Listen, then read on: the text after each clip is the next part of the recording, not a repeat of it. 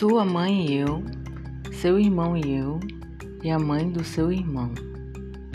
Meus irmãos e eu, minha mãe e eu, e os pais da sua mãe, irmã da sua mãe. Lhe damos as boas-vindas, boas-vindas, boas-vindas. Venham conhecer a vida. Eu digo que ela é gostosa. Tem o sol e tem a lua, tem o medo e tem a rosa. Eu digo que ela é gostosa. Tem a noite e tem o dia, a poesia e tem a prosa. Eu digo que ela é gostosa. Tem a morte e tem o amor, e tem o mote e tem a glosa. Eu digo que ela é gostosa. Esse é um trecho de Boas-Vindas do Caetano Veloso. E esse episódio tem mais dois trechos de duas outras músicas. Meu filho vai ter nome de santo. Quero o nome mais bonito. É preciso amar as pessoas como se não houvesse amanhã. Porque se você parar para pensar, na verdade não há. Esse é um trecho de Pais e Filhos, do Legião Urbana.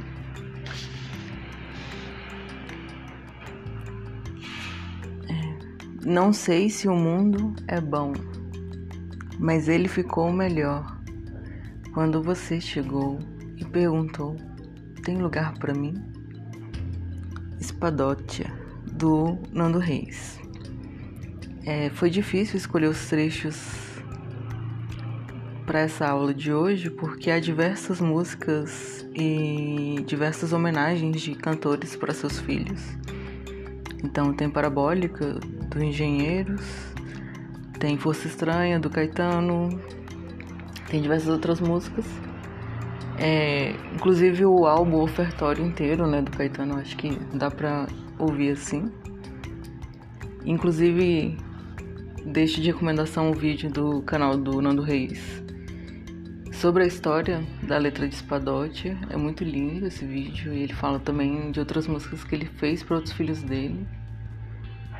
É, acabou chorar também, acho que não exatamente para um filho, mas para uma criança, então eu acho que talvez o episódio de hoje é, também tem um pouco isso, né? Porque a gente não vai falar exatamente sobre infância, mas é, Oi turma aí, esse é o episódio 5 do Etnografando o Fim do Mundo. E esse começo desse episódio é um pouco diferente dos outros, porque teoricamente essa última semana de ambientação. É, também por isso acho que é bom a gente recombinar algumas coisas que já estão combinadas, mas deixar isso de forma mais evidente, né? Mas antes de entrar exatamente nas coisas da aula e do texto, é... queria convidar vocês a ouvir agora a apresentação das nossas monitoras.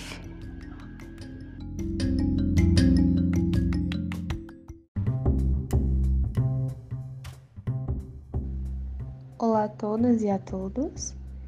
Espero que cada uma e cada um de vocês esteja bem, na medida do possível, considerando todo esse contexto que estamos vivendo. É, eu me chamo Gabriela, eu sou estudante de antropologia, estou no oitavo semestre e me formei recentemente na licenciatura em Ciências Sociais. Algumas de vocês já me conhecem, é, que eu me apresentei no primeiro dia de aula para a turma, então talvez vocês lembrem de mim. E Vou me reapresentar aqui para vocês rapidamente.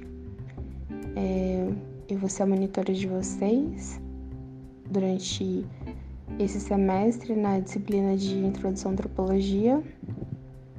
Serei eu e uma outra colega.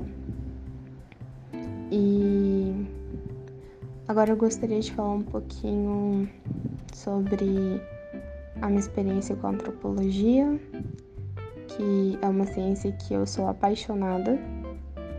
É, eu gosto bastante, especialmente da área de, da antropologia da saúde. especificamente a antropologia da saúde mental e a antropologia das epidemias. É, recentemente eu participei de um grupo de pesquisa sobre a epidemia do vírus Zika em Pernambuco e foi muito importante para o meu crescimento, é, para me ajudar a abrir novos horizontes. Enfim, foi bem interessante, gostei bastante. E agora eu estou me aprofundando em outra área, que é a antropologia da saúde mental, é, que é um tema que eu, é uma área que eu quero trabalhar no meu TCC. E é basicamente isso. É... Gostaria também de falar para vocês que se sintam confortáveis e à vontade para me procurar, procurar também a outra monitora, a professora, para tirar dúvidas, para conversar sobre textos, sobre coisas da vida. É... Quero deixar aberto para vocês isso e que não tenham vergonha de nos procurar, porque nós estamos aqui para ajudar cada uma de vocês e cada um de vocês. E eu desejo muito que esse semestre seja leve para vocês e também bastante proveitoso e que vocês também consigam aprender, absorver muitas coisas da antropologia que possam de alguma forma complementar, acrescentar a vida de vocês profissional, pessoal. É, então é isso que eu queria falar. É, se sintam confortáveis de nos procurar. Estamos aí para nos apoiar. E é isso. Ótimo semestre a vocês e até a próxima.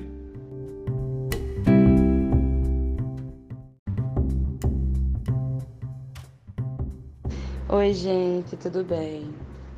Olá a todos e todas. Eu sou Daiane, a outra monitora de vocês da matéria. É... Eu teria me apresentado posteriormente, só que rolou um probleminha de comunicação entre eu e a coordenação. É, a coordenação esqueceu de me reencaminhar alguns e-mails referentes à monitoria. E aí eu encaminhei um para eles essas semanas, no começo agora do EAD. E aí eles já me botaram a par da situação e tá tudo certo, conseguimos resolver. É, espero que estejam todos bem protegidos, espero que estejam todos bem. Alguns aí ansiosos com a volta do EAD, finalmente alguma coisa para fazer. Outros aí nem tanto, sentem mais a falta do ambiente universitário, como eu, eu também sinto. Mas temos que botar na nossa cabeça que vai passar, né? Isso é temporário. Eu curso Relações Internacionais, estou no quarto semestre. E eu peguei antro semestre passado porque eu estou tentando fazer dupla graduação com ciência política. E na grade de ciência política, a matéria de antropologia é um requisito. E a, até agora, introdução à antropologia foi uma das melhores matérias que eu já peguei na universidade. Completamente incrível, abriu meus olhos para muitas, muitas possibilidades. É uma matéria com textos muito diversos, muito amplo, né? É, inclusive mostrou o que é que realmente eu me ajudou muito assim no meu crescimento pessoal e no meu crescimento acadêmico me mostrou o que é que eu gosto de estudar o que é que eu quero pesquisar e aí me deu a ideia pro meu PIBIC agora que eu estou tentando construí-lo e que eu espero que posteriormente vire a minha linha de pesquisa da monografia e de um possível mestrado que é sobre os impactos antropológicos do Mangue Beat é, e a formação antropológica do Mangue Beat e o impacto na cultura nordestina. Como eu sou de Natal, né? Sou do Rio Grande do Norte, nordestina, então essa área me interessa muito, a nossa cultura daqui. É, também um pouco de etnologia da música.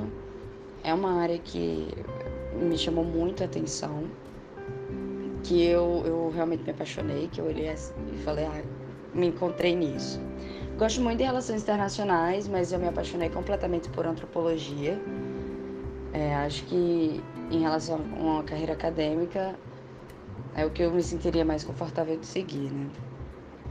E eu espero que vocês é, abracem a matéria, recebam ela de braços abertos, né? Aproveitem tudo que elas podem, que ela pode oferecer, porque é uma matéria com uma boa bagagem, assim, tanto acadêmica como pessoal também. E eu espero que vocês tenham um ótimo semestre, né? É, estamos aqui à disposição. É um semestre atípico, né? Então espero que tanto eu, quanto a monitora, quanto a professora é, consigam tornar esse semestre mais confortável possível para vocês, né? E se sintam completamente à vontade para vir tirar qualquer dúvida com a gente, qualquer coisa que sentirem à vontade, é, alguma sugestão, é, alguma conversa mesmo, algum, tirar alguma dúvida sobre a matéria, sobre o curso, qualquer coisa que vocês tiverem em mente, se sintam completamente confortáveis para vir falar conosco, estamos abertos a vocês. E eu espero que vocês gostem da matéria, que vocês se identifiquem e que tenhamos um ótimo semestre letivo.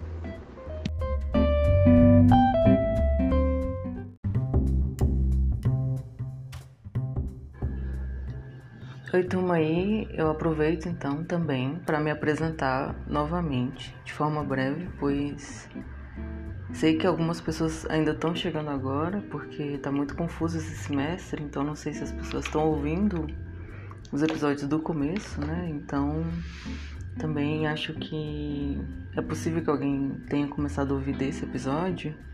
Então, meu nome é Andresa Carvalho Ferreira, mas eu utilizo mais o nome Andresa Benila. Benila é o nome da minha avó paterna e talvez seria o meu nome se não fosse Andresa. Então, é, resolvi tardiamente adotar como um segundo nome também. Que eu gosto.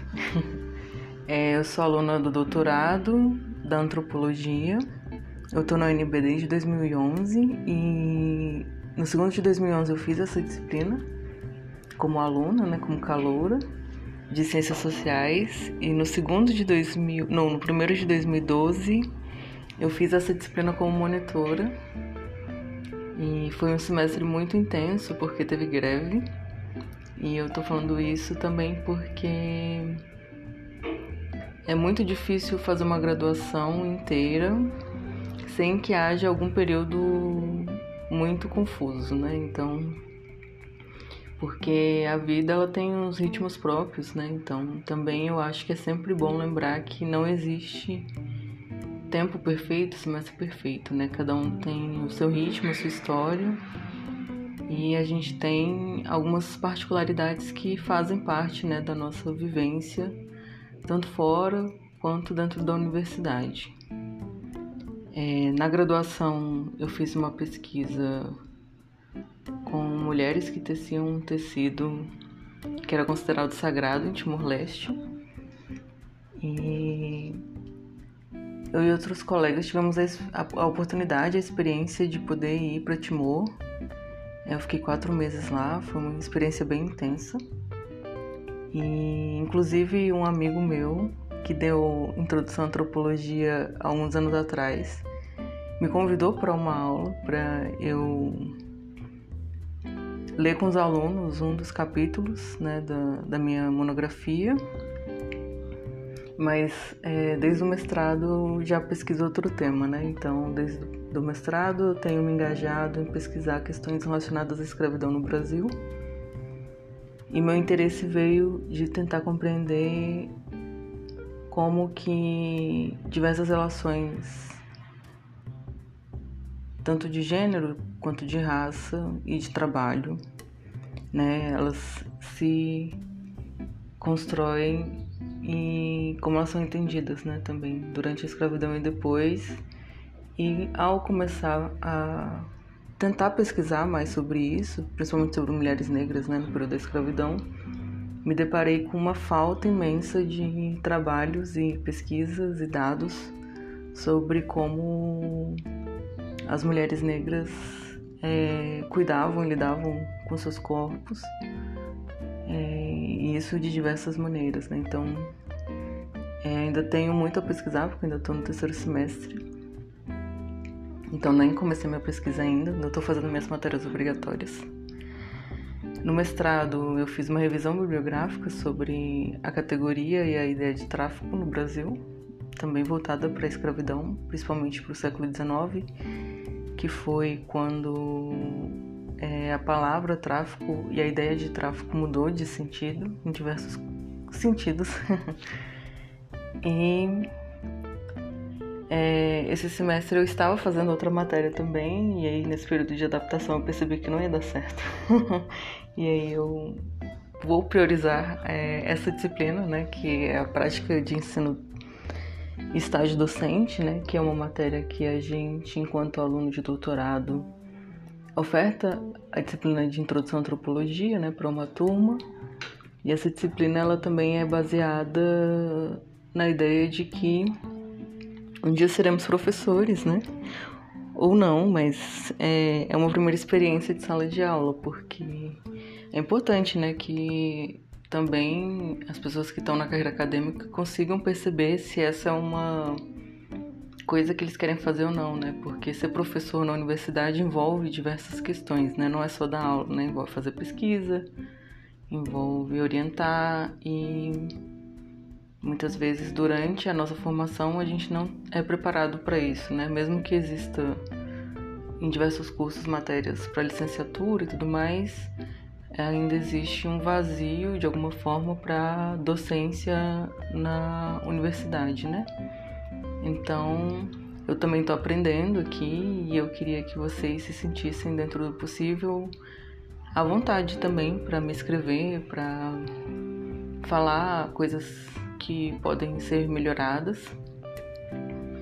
É, eu vou errar também, então é, se eu falar também alguma coisa que possa ser motivo de cancelamento, por exemplo, pode me contar, porque a gente, cada um tá no seu processo, né? Cada um tem o seu, o seu ritmo, né? Mas é, ainda tenho muito que aprender. Aliás, aproveitando, né?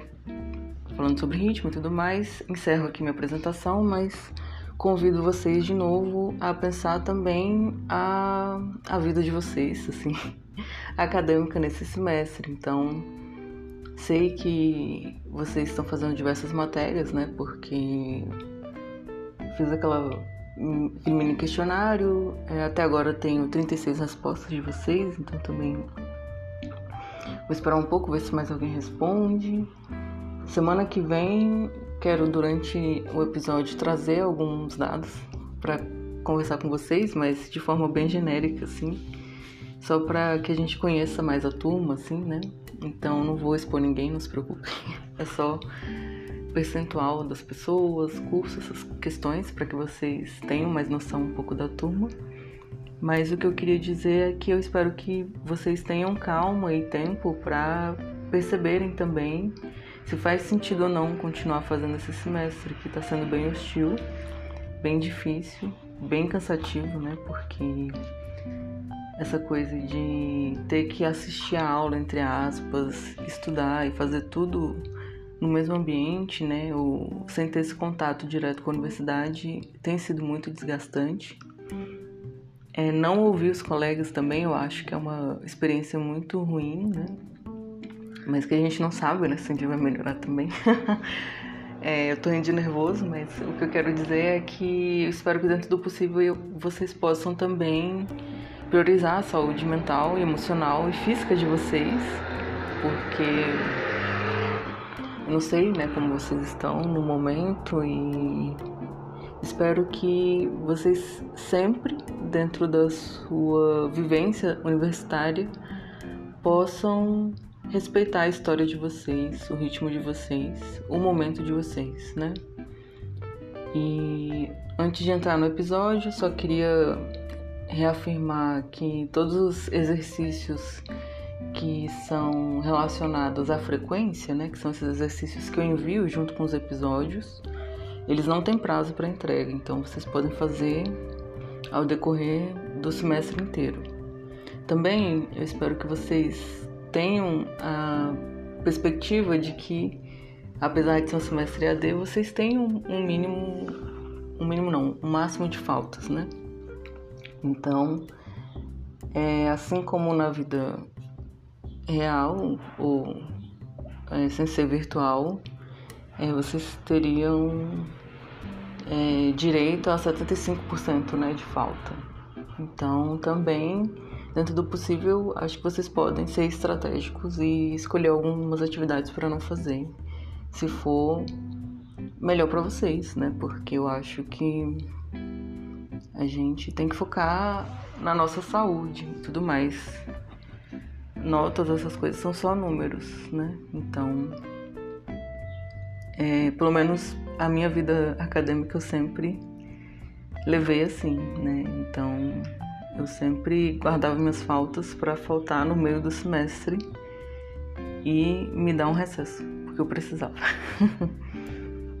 e mas assim, eu não sou aluna SS, eu sou aluna que eu me preocupava em aprender e tudo mais, mas não necessariamente em tirar notas boas.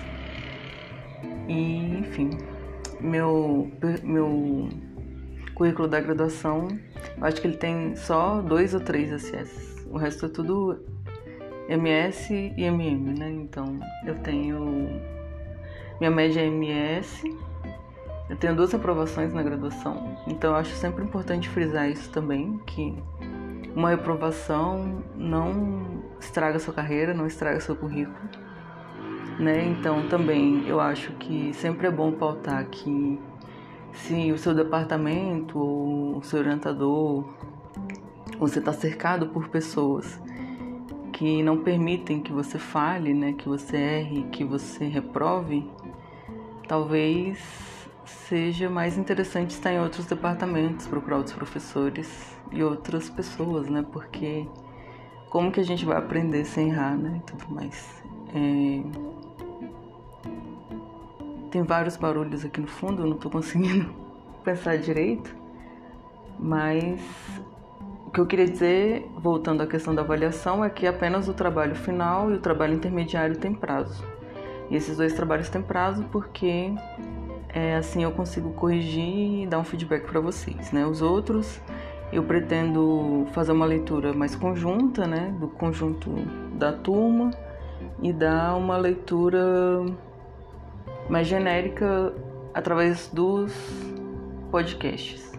E eu ainda não trouxe essas leituras porque eu não queria colocar pressão para vocês nessas semanas de adaptação, mas a partir da semana que vem eu gostaria de trazer um pouco assim um feedback é, dentro dos episódios, né? Das atividades que vocês têm feito.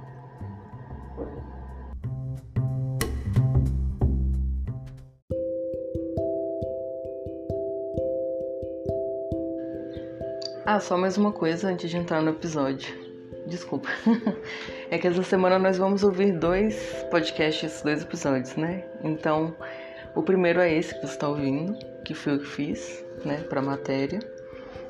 E o segundo é um episódio do Mundaréu sobre a pesquisa da Érica com o Marcel, que tem o título é, Pessoas cis podem fazer pesquisa com pessoas trans.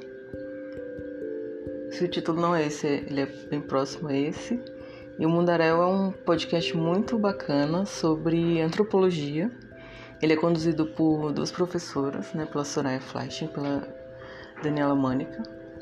E em cada episódio é, são convidados os pesquisadores e os seus interlocutores né, para falar um pouco sobre a pesquisa. E eu acho que é uma forma muito interessante de se aproximar da antropologia, né? Então, é, queria também deixar a indicação para vocês de, de ouvir outros episódios, né? Porque eu acho que pode ser muito interessante. E inclusive, assim, podcast é um, um meio de, de divulgação de ideias, mas que eu acho muito interessante, né? Eu ouço podcast desde 2008 e aqui a gente tá falando mais de podcasts de divulgação científica, né? Mas há diversos podcasts, né? Na podosfera, né? Igual as pessoas falam. Então, há diversos podcasts de entretenimento e de diversas outras é, áreas. Eu comecei a ouvir podcast porque era uma forma, né, de eu me entreter no ônibus, né? Porque eu ficava duas a três horas, né? Por dia ou mais um pouquinho, né? No transporte coletivo. Agora, durante o confinamento, o isolamento, não tenho ouvido tanto, apesar de estar produzindo, né? Porque eu não ando de ônibus, então não faz tanta não faz parte da minha rotina mais. Em casa eu ouço mais música. Mas é interessante também, né, perceber como há diversas formas da gente consumir diversos conteúdos, né? Então, queria deixar essa dica. E queria só retomar um ponto que eu comecei no áudio passado, mas aí tava muito barulho no fundo e eu me desconcentrei. É, só queria falar só sobre essa coisa de novo da, da adaptação ambientação. Então, queria dizer para vocês que não tá fácil para ninguém. Para alguns tá mais difícil, claro. Por exemplo, para mim tá muito chato, mas eu tenho o privilégio por enquanto de não ter ninguém na minha família doente, é, de estar tá morando sozinha, apesar de ter muitas interferências de barulhos dos vizinhos e de obras e de ônibus e de moto, mas é, sei que minha situação é bem confortável, né, dentro do, das diversas formas de estar vivendo esse momento tão particular e tão hostil, né? Eu falo hostil porque é uma palavra que realmente eu acho significativa. E nesse sentido, o que eu queria dizer é para vocês, que eu já falei um pouco, né, mas para respeitarem também o ritmo de vocês, assim, que não tem atraso, sabe? Cada um faz a sua graduação no seu tempo, né? Então, é, a gente é demandado na graduação a fazer muitos créditos, né? Então, espero que é, a universidade, as matérias, o ensino AD, que está sendo horrível, né, para quase todo mundo, Espero que não seja também uma fonte de sofrimento, né? Porque a vida já é tão difícil, né? Então espero que vocês possam trancar matérias, retirar matérias, né? Que não fazem sentido, mesmo que isso seja visto como algo que vai atrasar a sua graduação, porque é, a gente nem sabe, né, se vai ter outro semestre depois. Então, vamos viver um dia de cada vez né? Tô falando vamos, mas tô falando só por mim, gente. Não precisa concordar comigo, não. Mas o que eu queria dizer é para vocês ficarem bem dentro do possível. E se vocês escolherem ficar, né, a partir daqui acabou a, a ambientação, né? Mas assim, acho que a gente nunca para de se ambientar, né? Eu acho que Inclusive, essa coisa das três semanas de ambientação tinha que ter todos os semestres, né? Porque você ir só na primeira aula e pegar ementa tá longe de ser o suficiente para você perceber se faz sentido ou não você continuar nessa matéria, né?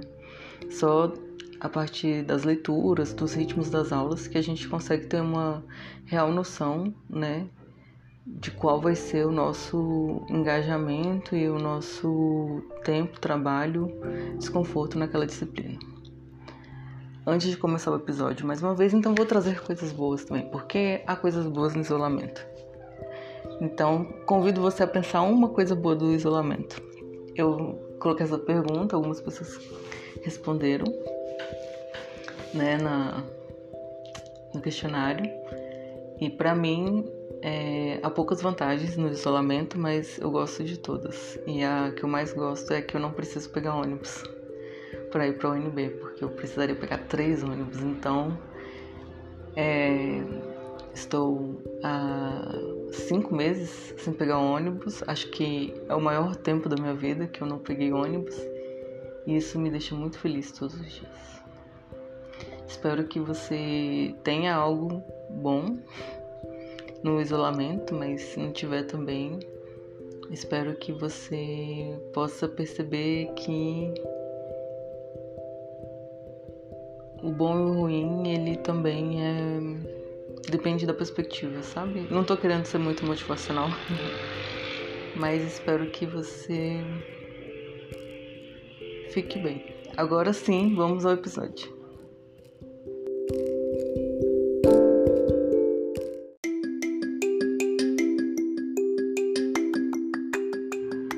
É, o texto de hoje é Nomes que Desconectam, Gravidez e Parentesco no Rio de Janeiro, da Cláudia Barcelos Rezende.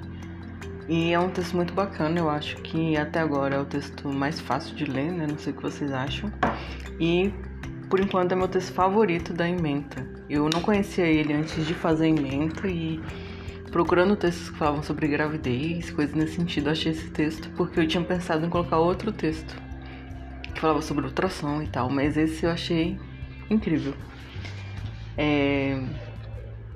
Durante o texto, a autora ela vai é, demonstrando como são negociados os nomes dos futuros filhos, né, de casais com quem ela apenas conversa com a mulher, né, através de grupos para gestantes, pelo que eu compreendi, e aí a partir disso ela vai tecendo e construindo as negociações e tensões familiares, né, a partir da escolha do nome, né? É muito interessante.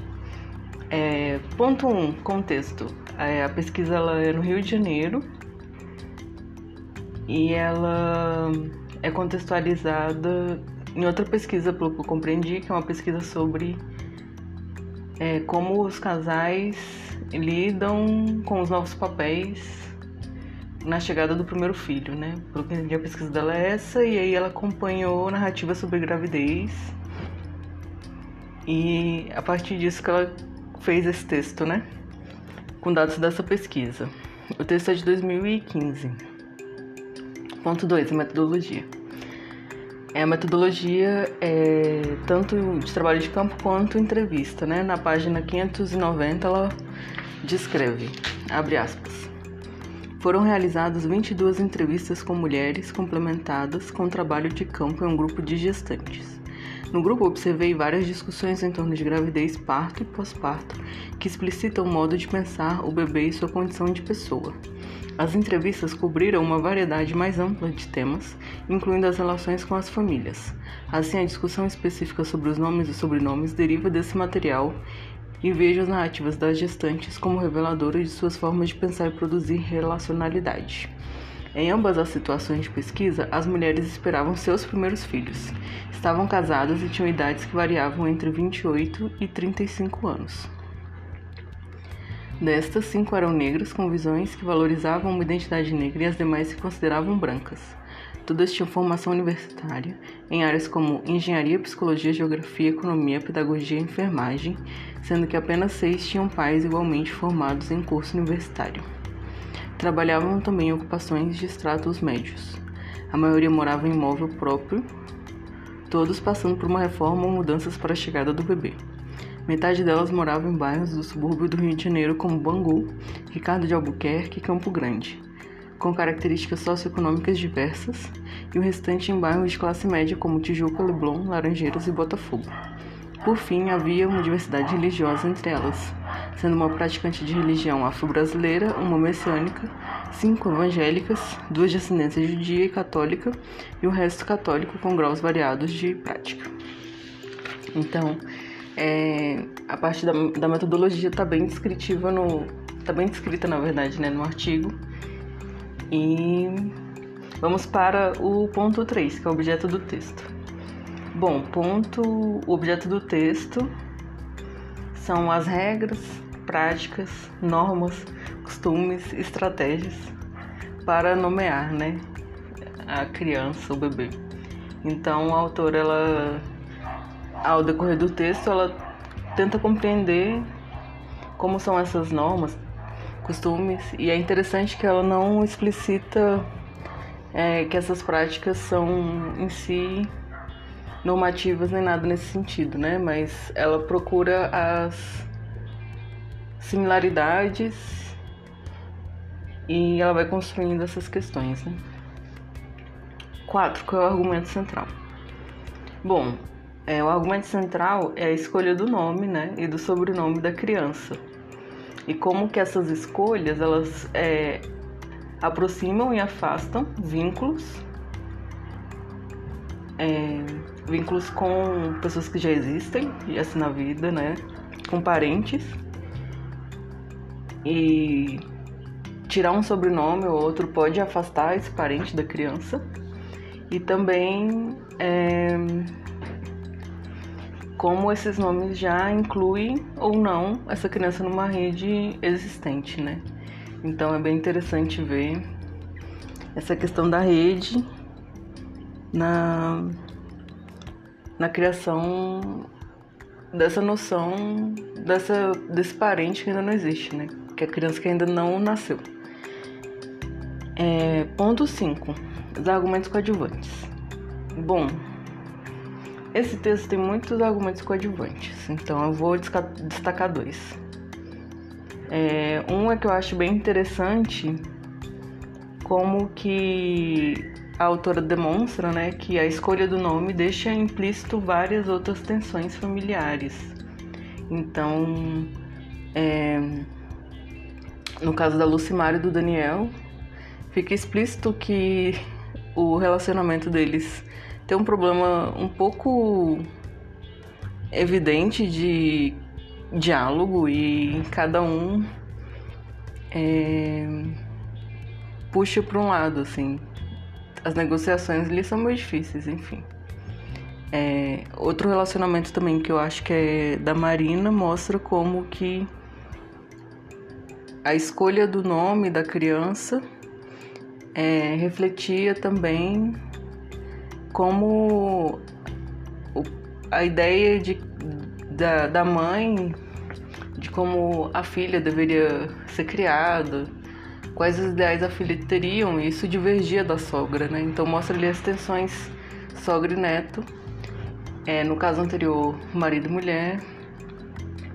Então mostra algumas outras tensões. Também tem uma, um outro caso da, da, da mulher que ela não quer desagradar a sogra então, também assim, mostra essas como que a chegada de uma nova pessoa também é, articula as redes já existentes, né? E como as pessoas elas tentam não agradar os parentes é, a partir disso, né? É, outro ponto que é interessante é ver toda essa projeção na personalidade e na sociabilidade do, do bebê, né? Então, escolher o nome dele, já pensando numa relação com o pai, com o avô, né? Já diz muita coisa sobre o que é projetado para essa criança, além, claro, das questões de gênero, né? Porque a autora ela destaca várias vezes, né, como que é, essa é uma das poucas é, regras, né, ou normatividades, né, que o nome tem que ser de acordo com o gênero da criança. E aí é interessante que a autora ela destaca, né, que as mães é, que é, estavam esperando, as mães não, as mulheres que estavam esperando filhos homens, que eram entendidos como homens, queriam escolher nomes bem masculinos, né? E, e queriam também uma combinação de nome e sobrenome que fosse masculina, né? É, também há diversas outras questões que não necessariamente entram nesses outros pontos, que eu vou comentar agora de forma mais rápida. Que eu acho interessante que a autora ela fala, né, que. É... Me perdi um pouco. Vou pro próximo bloco. Peraí.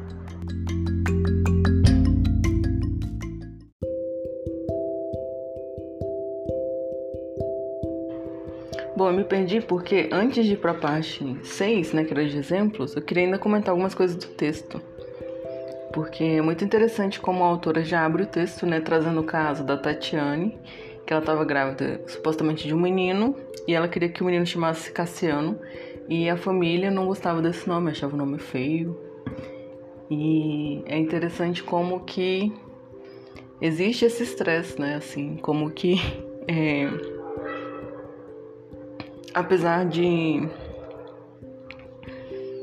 de existir né, vários supostos cuidados com a gravidez, entre aspas, né, que não são descritos nesse texto, enfim, é, não existe essa preocupação de poupar os pais, os futuros pais e a mulher grávida desse estresse com os pitacos, né, que é, a família toda dá muito pitaco e é muito interessante ver como isso decorre todo o texto, né.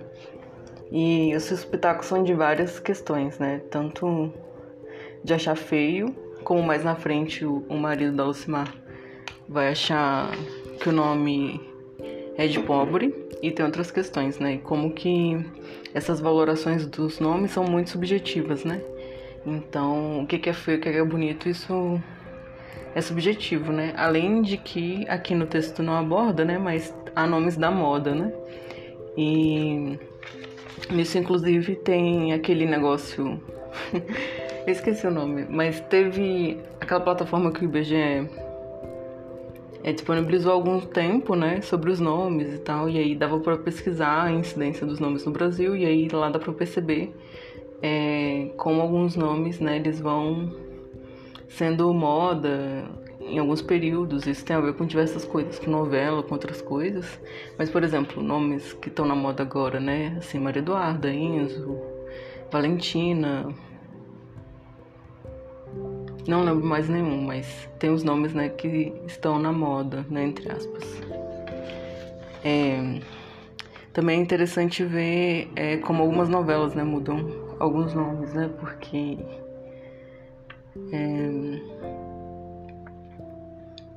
creio que depois de O Clone, a primeira vez que passou, né? Porque agora eu tava passando a segunda, é, teve um, um aumento de alguns nomes no Brasil, né? Como já de outros, mas enfim. É, a autora ela fala um pouco dessa prática né, de nomear e como que isso é uma primeira tarefa enquanto pais, mas também como essa nomeação é uma negociação, né? E isso perpassa também todo o texto. É, a autora também traz alguns exemplos, né? Então ela fala, por exemplo, como na Mongólia, para alguns grupos, escolher o um nome é atribuir para a criança qualidades que espera-se que aquela pessoa tenha, né? o que é um pouco diferente da nossa prática de nomeação, que muitas vezes é assim muito mais focada numa questão de achar um nome bonito ou ter um significado, né? Porque a autora até fala, né, que as as pessoas com quem ela conversou que eram evangélicas ou católicas, não sei agora exatamente, é, tinham um significado bíblico, né, de passagens da Bíblia que se relacionavam com a história da vida delas. Um outro ponto interessante também do texto, né, é como a autora destaca que nos Estados Unidos, em uma pesquisa com, de pessoas que, de casais que perderam os filhos, né, ainda durante a gestação, é, nomear o filho foi uma forma de lidar melhor com o luto, né, porque aí dá para produzir o nascimento social e entender também a morte, né, de, desse bebê. É, Bom, acho que uma última coisa do texto. Não, duas últimas coisas, né? A primeira que eu achei é, curioso, né? Porque o texto ele é datado, né? Também, apesar de ser de 2015 e ser próximo, né? A autora fala, né, que as mães escolhem um nome mais ou menos no quarto mês, que era quando havia o ultrassom que dava para ver o sexo da criança, né? Só que hoje em dia existe já aquela coisa lá da sex, sex não sei como é que fala fetal, que é um exame de sangue, que é sexagem fetal, não sei se é isso. Que aí dá pra ver o sexo da criança com menos tempo, não sei quanto que é. Que é o que impulsionou essa coisa aí de boom de chá de revelação, né? Porque aí é agora é um exame distinto, né? Porque antes era só ali no ultrassom e tudo mais. Não sei como qual a origem do chá de revelação. É, mas enfim, acho que esse texto não aborda tanto sobre isso. Tem um outro texto que era o que eu ia colocar, mas eu achei esse mais interessante, que é de uma autora que ela chama Lilia Chazan, que ela estudou também no Rio de Janeiro. E ela estudou é, a, a prática do ultrassom, assim, não a prática, mas assim, as famílias indo fazer ultrassom e tudo mais das crianças e aí ela aborda, né, como que isso virou uma um evento, né, também, porque por exemplo, nos Estados Unidos as crianças, as mães, as mulheres só fazem um ou dois ultrassom durante a gestação inteira, né? No Brasil é quase como se fosse um, um evento. As pessoas querem fazer ultrassom, querem ver a criança. Inclusive existe aquela coisa que já daquele ultrassom 3D, né, que dá pra imaginar como vai ser a cara da criança, então existe uma apropriação do ultrassom que não é necessariamente médica, né? Que o que ela ocorre no consultório, mas não é de necessidade médica, né? Enfim.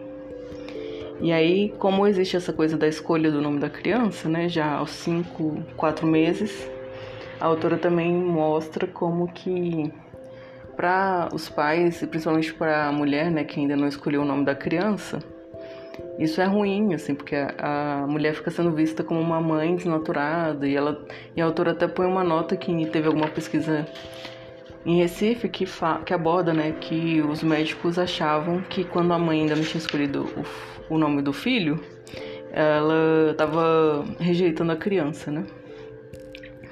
Eu, durante aqui o podcast, que foi pouco, fiquei confundindo mãe e mulher, né? Porque eu acho que essa é uma questão que é, o, esse texto não trata disso, né? Mas que se confunde, né? Quando é, mulheres estão gestando crianças, né?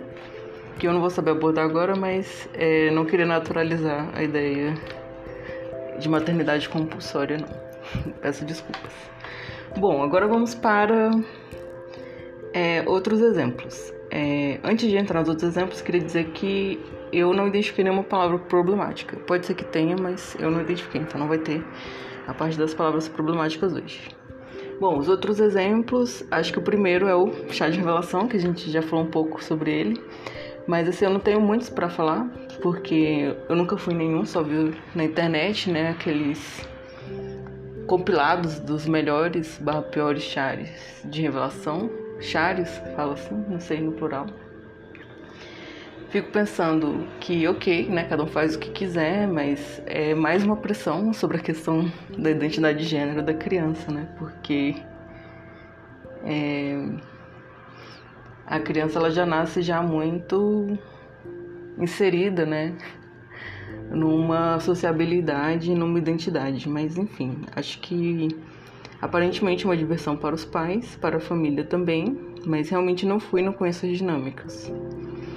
E queria aproveitar também para abordar essa questão que eu não sei se vocês percebem, que hoje em dia as pessoas que têm filhos, elas se é, descrevem como pai de menina, mãe de menino.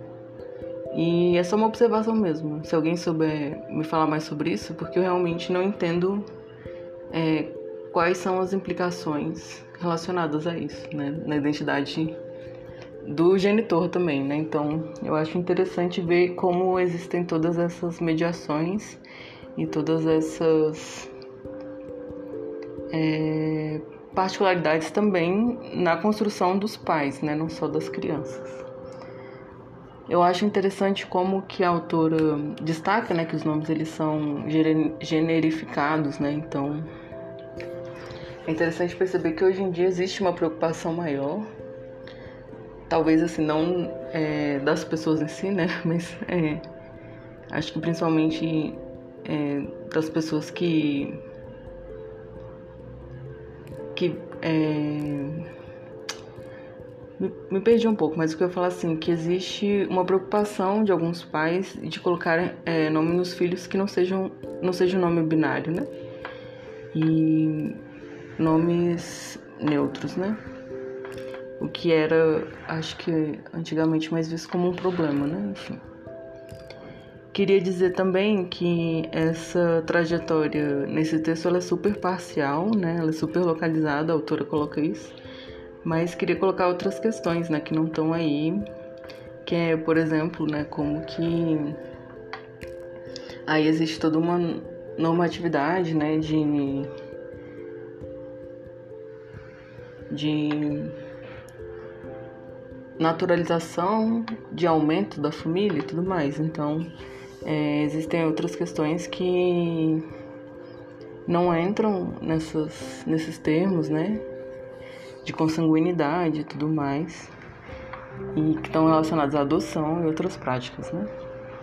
Também queria destacar como no Brasil essa espera do primeiro filho, ela é e do filho em geral, né? Ela é também um evento muito particular e localizado, né? Porque, por exemplo, até a lei do ventre livre, as mulheres é, negras, mas assim as mulheres que eram escravizadas, escravizadas e as que eram não eram brancas no geral, não necessariamente tinham expectativas para os seus filhos, né? Expectativas de maternar e tudo mais. Então também é muito interessante perceber, né, como que hoje a maternidade naquela época é muito diferente da maternidade hoje em dia, né? A escolha do nome também é muito diferente porque na época da escravidão, não necessariamente as pessoas escravizadas tinham sobrenome também. E essas são questões que eu tô jogando aqui por alto, mas é, também não sei como seriam as questões de nomeação, por exemplo, para diversos povos indígenas, mas acho interessante pontuar como que é, perto da gente, assim, entre aspas, né? Por exemplo, nos Estados Unidos, existem práticas de nomeação que são um pouco distintas das nossas, né? Porque, por exemplo, dando um exemplo assim bem pop, bem genérico, as filhas das Kardashians têm nomes de diversos fenômenos e coisas, né? Então, tem a North, que é norte, tem a Storm, que é tempestade, tem a Dream, que é sonho, e assim, deu exemplo das Kardashian, né? Mas é muito comum nos Estados Unidos também ter summer, que é verão, né? Que aqui no Brasil não tem tanto, né? Eu já estudei com uma menina que chamava Brisa, mas eu acho que foi o único caso, assim, de um nome de algo assim, né? Inclusive lembrei agora que tem uma, uma filha da Kim Kardashian que é Chicago, né? Então é interessante também ver como há outras práticas de nomeação pelo mundo, né? E como que essas práticas elas não dizem nada, né? Assim, porque eu vejo muitas pessoas é, zombando do nome dos, da, das filhas das Kardashian, né? Mas é, provavelmente pessoas de outra cultura também vão achar a nossa forma de nomear estranha, né? Então, acho que é isso, gente.